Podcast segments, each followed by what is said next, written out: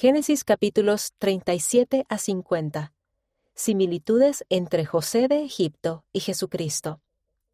El Antiguo Testamento contiene muchas profecías, relatos y símbolos que presagian la vida y la misión del Salvador Jesucristo. Uno de esos relatos es el de José de Egipto. José de Egipto. José era pastor. Jesucristo.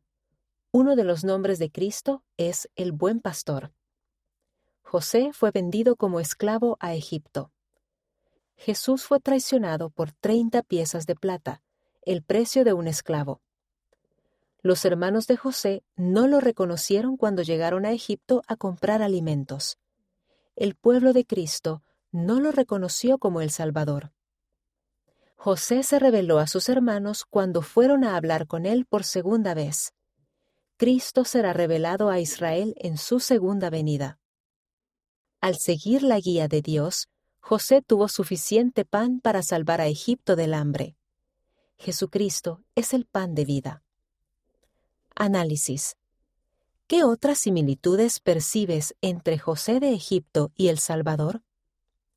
¿Qué aprendes de esa comparación que te ayude a entender o apreciar más al Salvador?